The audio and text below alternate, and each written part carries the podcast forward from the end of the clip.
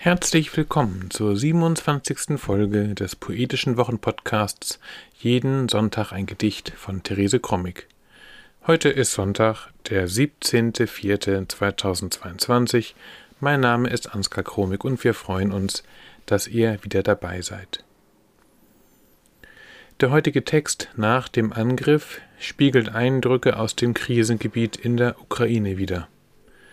Er wird in dem neuen Gedichtband die Nachtigall und das Chaos erscheinen. Jeden Sonntag ein Gedicht ist unser kleiner, aber feiner Podcast, in dem wir euch jeden Sonntag mit einem Stück Lyrik oder Prosa bei dem Start in die neue Woche begleiten wollen. Man kann jeden Sonntag ein Gedicht abonnieren und auch ältere Folgen über übliche Podcast-Apps nachhören. Weitere Informationen unter www.jedensonntageingedicht.de. Nun aber Therese Krommig mit dem Text Nach dem Angriff.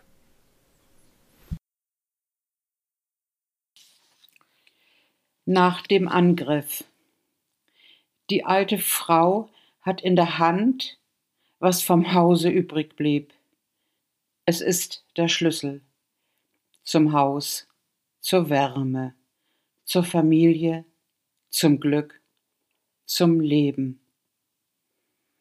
Die alte Frau hält den Schlüssel zum Haus fest in der Hand. Hier hat sie geliebt, geboren, gearbeitet, gelebt. Sie geht fort, den Schlüssel immer noch fest in der Hand.